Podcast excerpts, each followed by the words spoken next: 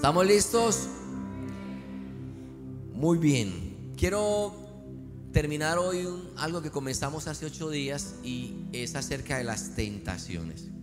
Familia, esta torta de chocolate con arequipe que está caliente, que falta una bola de helado encima, equivale a lo que son las tentaciones. Porque las tentaciones no son malucas. Si fueran malucas, no fueran tentaciones. La tentación es, se desea, se quiere. Yo quise un pedazo de esta torta.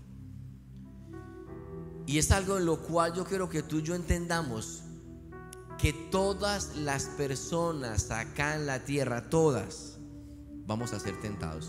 Todos vamos a luchar contra la tentación. Y estaba contando hace ocho días para hacer un pequeño resumen, cómo el enemigo tentó a Jesús cuando le dijo, dile a, este, a esta piedra que se convierta en pan. Y eso me habla de la tentación de ceder a mis deseos físicos, a mis deseos naturales. Pero el enemigo toma esos deseos naturales, naturales, normales, natural, y los pervierte. Y ahí está el problema. Hace ocho días hablaba de que toma lo que es el alimento para tu cuerpo y lo convierte en gula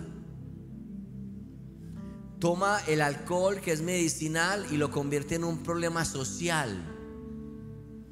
Toma el regalo de la sexualidad que es para el matrimonio y lo pervierte en inmoralidad, de adulterio, fornicación, pornografía. Y todo esto lo, lo ensucia.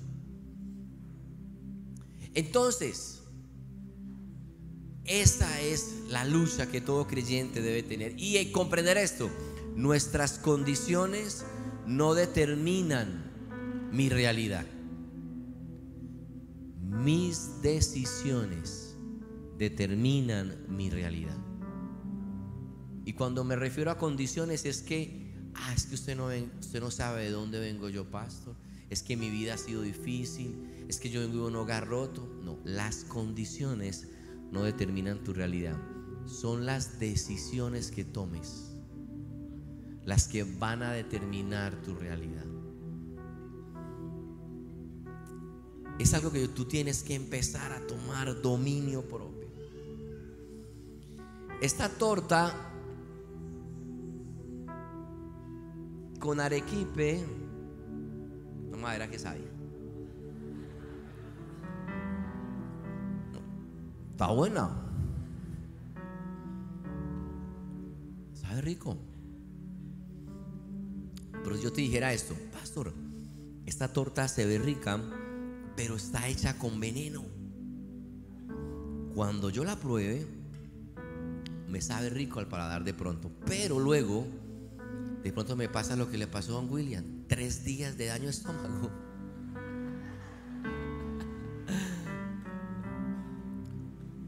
La tentación se ve rica.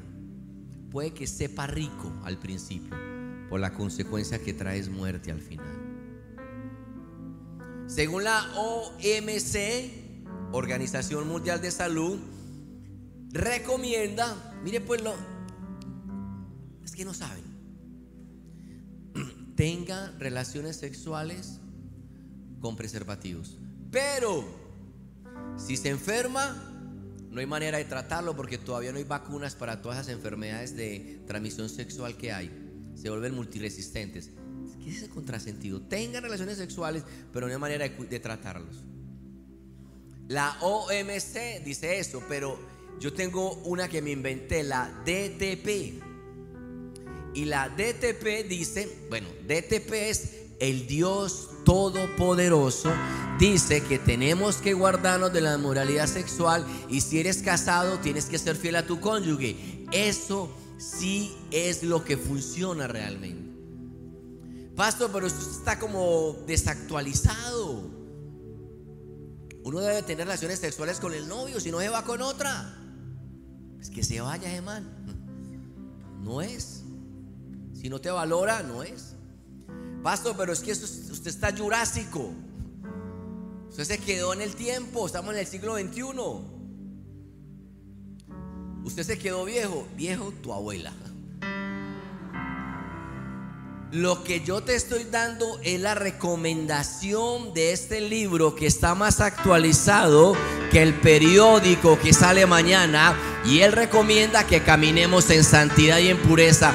Y esto funciona y va a seguir funcionando, iglesia. No importa la edad en la que estemos. No hay otra manera de hacer esto. Resistir la tentación es lo correcto. Eso es. Yo tengo una sobrina que se llama Emily. Tiene 12 años, la edad de mi niña, a mí, 12 años. La enviamos al campamento de teenagers y amaneció en mi casa el viernes, porque el campamento era el sábado, amaneció en mi casa el viernes y me contó, tío, imagínate que mi amiguita de 11 años quedó en embarazo. Yo, ¿cómo así? Sí. Y yo le dije, ¿Y usted, no tiene conciencia? A ver, a ver, te quiero aclarar. Yo entré con mi esposa al tercer parto de la flechita negra. Eso de dar a luz es pa' machos. Eso es una cosa brava. Impresionante. Y ella me insistió que yo entrara con ella para darle apoyo moral. Y yo, ma, lloro desde aquí, desde afuera cuando entro con ella al, quirófano, eso es muy, muy teso. Y estaba ahí, ella ahí dando a luz a, la flechita. Me desmayé tres veces porque eso es una cosa miedosa. Por fin nace mi flechita y tomo las tijeras y corto el cordón umbilical y yo cancelo toda maldición generacional que haya venido en tus antepasados. Y bueno, oramos antes del parto, es con las enfermeras, con los que estaban allí, déjame lloro antes de esto. Y bueno, en fin. Pero dígame una niña de 11 años. ¿Y sabe qué? El que la embarazó tenía 12. Familia, esto se ve rico, pero si lo haces fuera del tiempo de Dios, te mata. Entonces esa niña de 11 años dando a luz y nace y a las horas muere el bebé. Entonces, ¿cómo queda esa niña? La paga del pecado es muerte. Es que se ve muy agradable esa, esa piernona que está morenaza que llega ahí, es una muy querida. Sí, pero, pero no puedes. Yo qué hacía cuando Talía me llamaba, yo temblaba, pero yo tenía que soltar eso. Te estoy diciendo que no es fácil. Te estoy diciendo que no es algo que tú lo haces como que ya, eso va a ser una lucha, pero te estoy diciendo que es lo correcto. Cuando ese morenazo, juajo, espaldón te llame, tú dices, ay, suelta eso, porque tienes que resistir. Tú tienes que resistir la tentación. Yo quería hoy hablar de la segunda tentación, que es la que quiero hablar hoy, porque esa fue la primera hace ocho días cuando Jesús es tentado en la segunda tentación. Satanás, Mateo 4:5. Luego el diablo lo llevó a la ciudad santa e hizo que se pusiera de pie sobre la parte más alta del templo.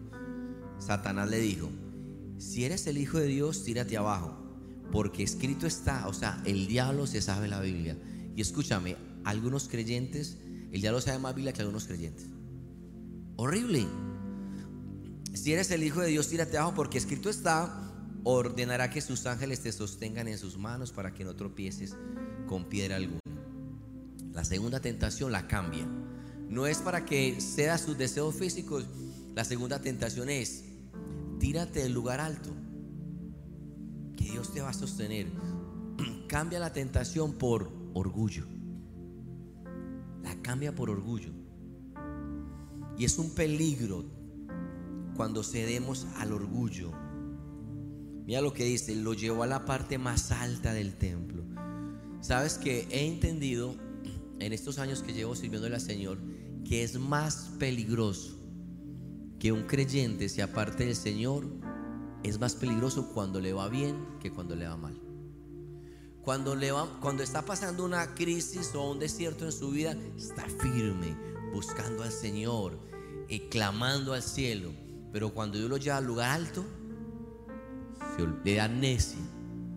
Está muy ocupado. Tengo muchos compromisos. Tengo mucho que hacer. Y entra orgullo a su corazón. Cuando Dios le dice al pueblo de Israel, mira, van a entrar a la tierra prometida. Van a entrar a casas que no han construido, a viñedos llenos. Cuidado, se les olvida de dónde los saqué. ¿Y sabes qué pasó? Se les olvidó. Orgullo, autosuficiencia. No necesito más de Dios. Ya mi matrimonio fue restaurado, ya todo cambió. ¿Y sabes qué le contesta Jesús? No pongas a prueba al Señor tu Dios. La segunda tentación es orgullo. ¿Cómo combato esto? Con humildad. La primera, la, tentación, la batallo con dominio propio, con disciplina. No, porque no se puede, porque no es el tiempo. La segunda la combato con humildad. Y quiero darte algunos consejos para que tú estés cuidándote de no caer en orgullo, porque a veces puede haber orgullo y no nos damos cuenta. Lo primero que tienes que hacer es, como lo hice yo, Señor, muéstrame si tengo alguna actitud, algún comportamiento, algún diálogo donde salga orgullo de mí. Estaba una reunión de liderazgo, no con los líderes de la iglesia, sino con otros líderes de otras iglesias. Estaba reunido allí y alguien se me acerca y me pregunta, Pastor, ¿qué significa SOS? Yo, pues todo el mundo sabe. Y cuando iba en el carro para la casa, el Señor me instructó, ¿por qué le hablaste así? ¿Por qué le hablaste así? Y tuve que pedirle perdón a Dios por mi actitud de altivez o soberbia, orgullo. Hay que tener cuidado con eso. ¿Cómo le hablas al que te atiende en un restaurante? ¿Cómo al que está en un cajero nuevo que no sabe y se enreda y tú estás allí echando humo por la nariz y por la boca y por, por las orejas. ¿Cómo, le hablas a, al que está a tu lado al de la supermercado? No sé, ¿cómo, es tu comportamiento? Un gran hombre de Dios llamado Oral Roberts en los años 50 oraba por todas las personas. Oraba, oraba, oraba. Y Dios lo usaba poderosamente en sanidad en una cruzada estaba tan cansado, tan agotado que salió. Ya al final se fue y alguien lo agarra. Hey, por favor, ora por mí. Tengo un dolor en el hombro, me duele muchísimo. Dios, no, no, ya no más, ya no más, ya no más, me voy, me voy. Y cuando iba saliendo, yo le hablo, le dijo, cuidadito como le habla a mis hijos. Se devolvió, permíteme orar por ti. Oh, con esa altivez. Una gran mujer de Dios, Joyce Meyer, vigente hoy, con un ministerio muy limpio un supermercado y la gente que una foto, la gente que ore por mí, ay no, no, qué pereza Dios, no me dejan ni hacer compa, no me... Y entonces, Señor, qué pereza. Y entonces le, ¿quieres, ¿quieres que te resuelva esto? Sí, sí, sí, dime cómo. Te quito todo reconocimiento a nivel mundial y quedas como nadie. Ah, no, no, no, no. Entonces, humildad. Humildad. ¿Sabes cómo más vamos a tener en cuenta esto? Son consejitos Pon a alguien a tu lado que te hable cuando haya soberbia en ti. Y sabes quién es la mejor persona, tu cónyuge. Esa sí tira sin anestesia. ¿Qué hubo, mijo? Se le subió. No es que usted viene de Pácora le olvidó dónde viene.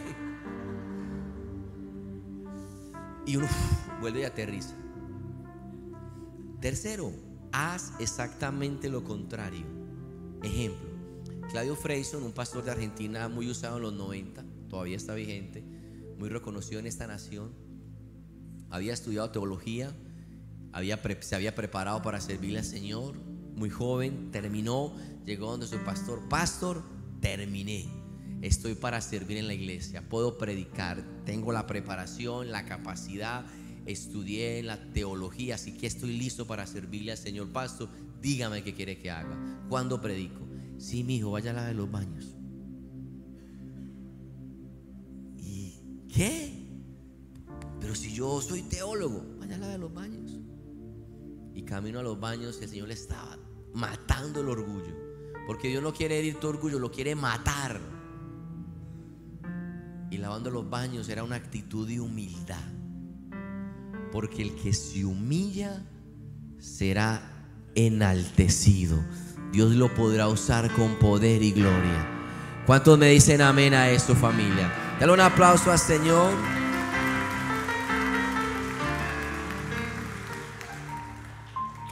algunas otras señales de altivez, porque esto es una mentira, uno no se da cuenta. Otras señales es verte mejor que todos. O sea, el tapón del Darién. Cuando eres poco enseñable. Cuando eres sarcástico o hiriente cuando hablas. Cuando hablas lastimas cuando tienes falta de servicio, o sea, no, no, no, ayudas a nadie, no apoyas, no, no. Cuando no admites que puede que estés equivocado. Cuando no pides perdón.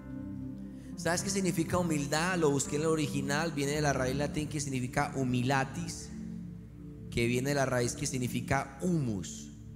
Humildad viene de humus y humildad significa tierra somos sino polvo. No más.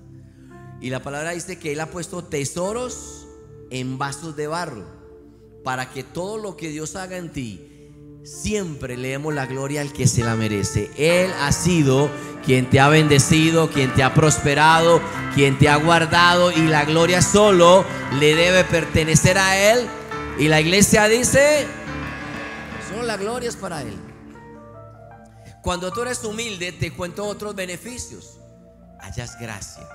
Primera de Pedro 5:5 dice, revistas en todos, escúchame, revistas en, o sea que es algo con lo que no nacemos.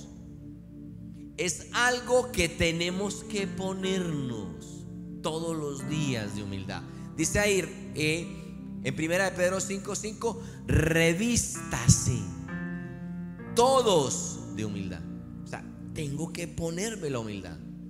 En su trato mutuo, o sea, la humildad se nota en la manera como me relaciono. Ahí se nota la humildad. Conozco a un hombre súper poderoso, un hombre poderoso. Me refiero a un hombre poderoso humilde. Nos dio una lección de humildad increíble. ¿Y cómo se, cómo se refleja la humildad? En el trato que tengamos con las personas. Y luego dice, porque Dios se opone a los orgullosos, pero da gracia a los humildes. ¿Y sabes qué es gracia? Que todos van a querer estar contigo. Que todos te van a querer que tú participes de ese negocio. Que esa persona dice, ah, ¿por qué no invitamos a este? Me cae súper bien. ¿Y qué es lo que yo no sé? Como mi mamá decía, cae parado donde llega. Cae parado. Tiene gracia. Tiene algo que, que atrae. Eso se llama gracia por la humildad. En cambio, el altivo dice, Señor, yo lo veo de lejos. Eso pasa también con la gente. Ay, no, me cae pesado. Tiene, ah, es como difícil. No, no, no, no, no. Cambio, el que es humilde quiere todo mundo tenerlo cerca porque trae gracia. Cuando la persona es humilde, tiene la capacidad de estar aprendiendo. ¿Por qué? Porque está abierto. Porque es una persona que eh, escucha. Como es humilde, Dice, yo creo que por acá nos estamos equivocando, ¿verdad? No lo había visto. ¿Qué ves tú?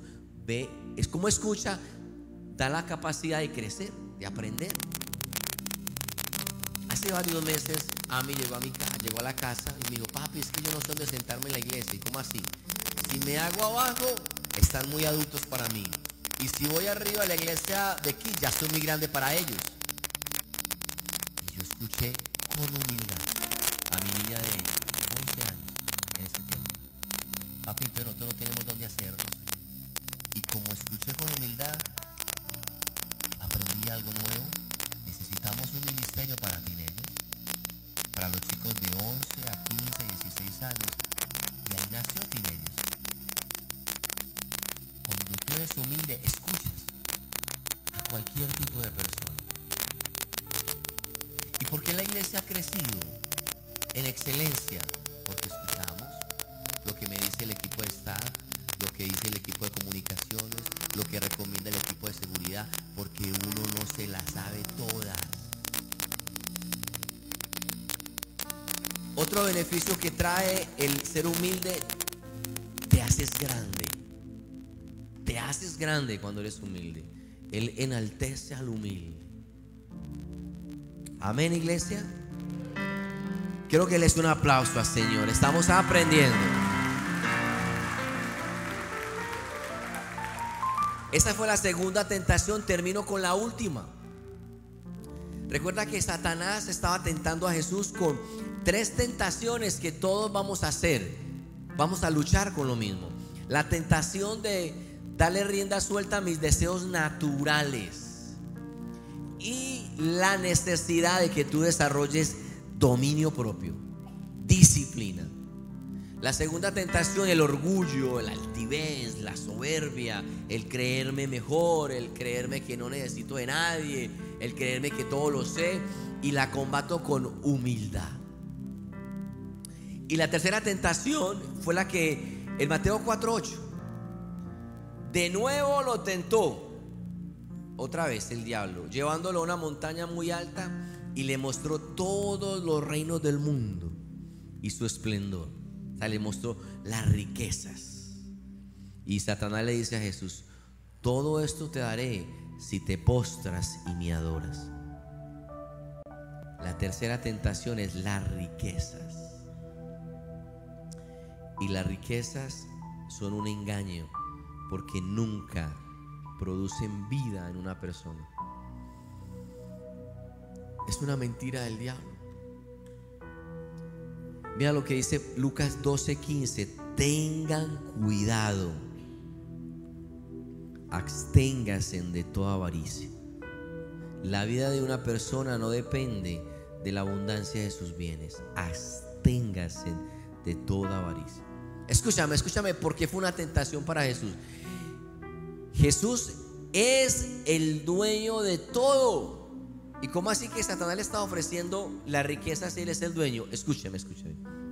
La tentación era la siguiente. Le está diciendo Jesús, no vayas a la cruz. No pases por el proceso. Yo te lo doy ya. Evítate pasar por ese proceso. Yo te entrego la riqueza ya si me adoras. Y sabes que esa es, esa es la lucha y la tentación de nuestra cultura heredada que es una cultura mafiosa, de yo quiero las cosas ya, las riquezas ya, sin pasar por el proceso de construir algo, de trabajar, de ser diligente, de esforzarme. No, no, no, ya. Avaricia. Esa es la avaricia. Yo quiero las riquezas ya. Escúchame, aclaro, el dinero no es malo. El amor al dinero es lo que es malo. Es la raíz de todos los males. Es la avaricia. Yo he encontrado tres tipos de personas. Los que tienen, los que no tienen y los que no han pagado lo que tienen. Por la avaricia. Y eso es algo que destruye, contamina, porque el dinero es un buen siervo, pero un terrible amo.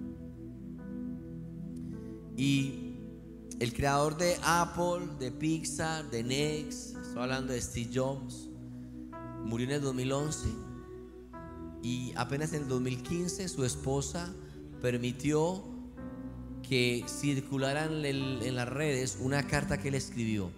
Estoy hablando de un hombre que hasta el 2011 había amasado una fortuna de 7 mil millones de dólares e iba en crecimiento. 7 mil millones. Así que escúchame, te lo voy a leer literal para que no se me escape ningún dato de la carta que él escribió, pero escucha la voz de un hombre muriendo. ¿Qué es lo que él dice? Este yo. He llegado a la cima del éxito en los negocios. A los ojos de los demás, mi vida ha sido el símbolo del éxito. Sin embargo, aparte del trabajo, tengo poca alegría. Finalmente, mi riqueza no es más que un hecho al que estoy acostumbrado.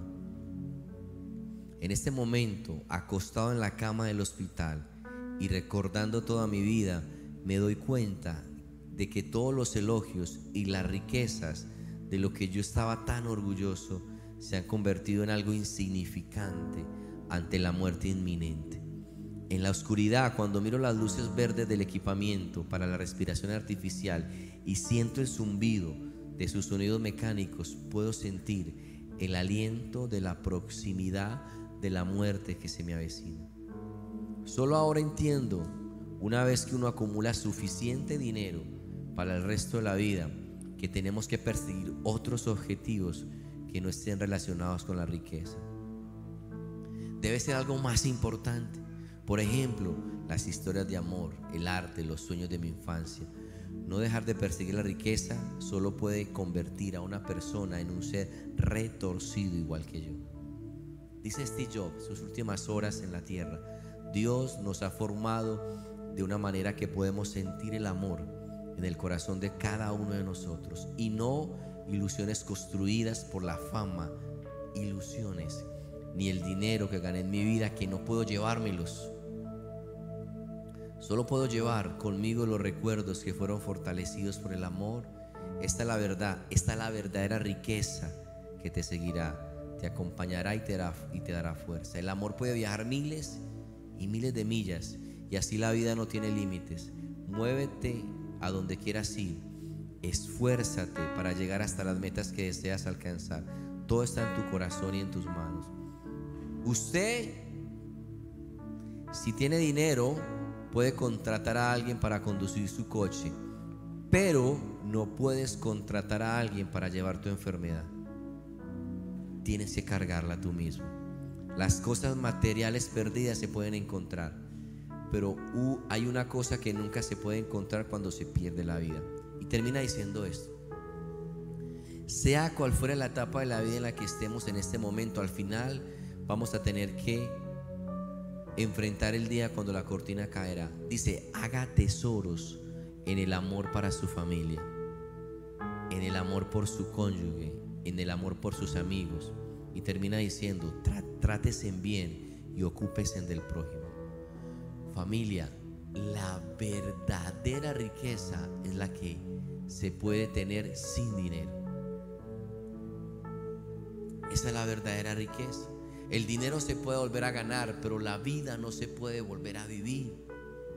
Y la verdadera riqueza es la familia tener un techo en casa, tener unos padres, tener unos, unos hijos, familia. Realmente somos afortunados y muy bendecidos. ¿Qué valor tiene? ¿Cómo cuantifico yo, por ejemplo? Yo me siento muy bendecido cuando Corocito me abraza dormida. ¿Eso tiene algún valor? Eso vale una fortuna. Ayer me contaba una chica, pastor, mi vida fue cambiada. Tenía un problema de identidad sexual. Llegó a la iglesia, Dios cambió su corazón y estaba, me escribió una carta contándome su testimonio y cómo estaba de agradecida, cómo su vida había cambiado. Familia, ¿eso tiene algún valor? Eso es una riqueza enorme. Es una riqueza enorme tener donde congregarnos, tener esta casa es una riqueza enorme que tu nombre esté escrito en el libro de la vida y que nadie lo puede borrar de allí. Que tú y yo tengamos vida eterna. Que Jesús haya muerto por nosotros. Es una riqueza que no tiene forma de pagarse con dinero nada más. Es una gran bendición. Tú eres una persona multimega hipermillonaria ya. Tienes mucho valor. ¿Sabes qué dice tercera de Juan 2? Queridos hermanos, oro para que te vaya bien. En todos tus asuntos, que goces de buena salud, así como prosperas espiritualmente. Cuando tú colocas primero el reino de Dios, ¿cómo combato las riquezas, la avaricia?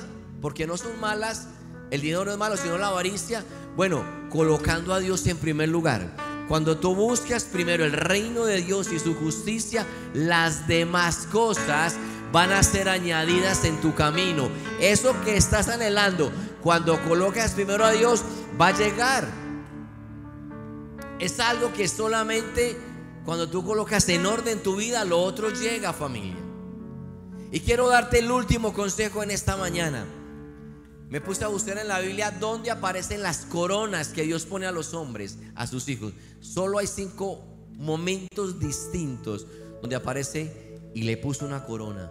Y sabes, una de ellas la encontré acá, en Santiago 1:12. Dichoso el que resiste la tentación.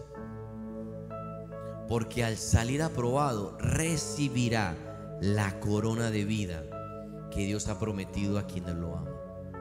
Dichoso el que resiste la tentación. Porque al salir aprobado, Dios pondrá una corona de vida sobre su cabeza. Así que párate firme esta mañana. Empieza a marcar el destino de tu casa y tu generación, colocando un estándar más alto en la moralidad, en la humildad, en buscar el reino, que tú seas un ejemplo para tu casa. Y la iglesia me dice, dale un aplauso, ponte sobre tus pies y familia. Resiste la tentación, porque al salir aprobado recibirás la corona de la vida. Hay una corona que Dios tiene para ti. Pero es algo que se gana cuando te paras firme y resiste la tentación. Cuando no vendes tu bendición por un plato de lentejas, sino que te paras firme y te vuelves un testimonio para la ciudad de caminar en pureza, de ser humildes aunque Dios te bendiga, te prospere, te levante, aunque seas brillante, muy intelectual, aunque, aunque tenga diplomas y sea muy reconocido, la humildad va a ser tu marca. Cuando Dios te prospere en la economía, vas a ser generoso, porque todo le pertenece a Él. Porque nada te puedes llevar de esta vida. Nacemos con la mano cerrada, morimos con la mano abierta. Porque es la manera de sembramos, eh, bendecimos, ayudamos. Y vas a hacer tesoros en el cielo donde el ladrón no puede entrar. Allí es donde realmente necesitamos hacer tesoros. La riqueza de tu familia, sé testimonio como en casa. Un padre, una madre, un hijo ejemplar. Esta es la verdadera riqueza. Así que cierra tus ojos y dile al Señor, Padre, voy a resistir la tentación voy a caminar bajo tu bendición.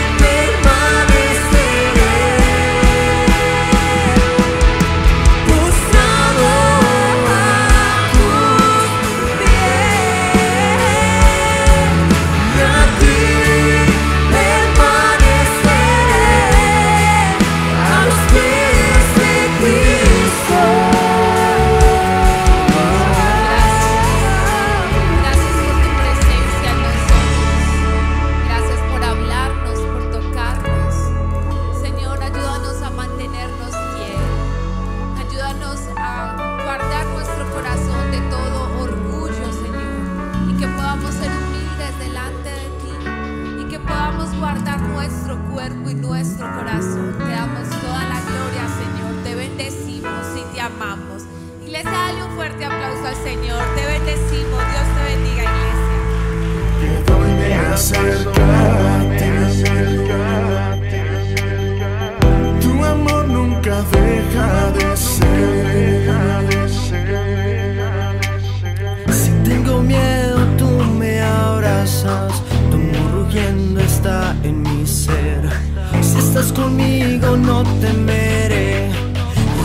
Estás conmigo, no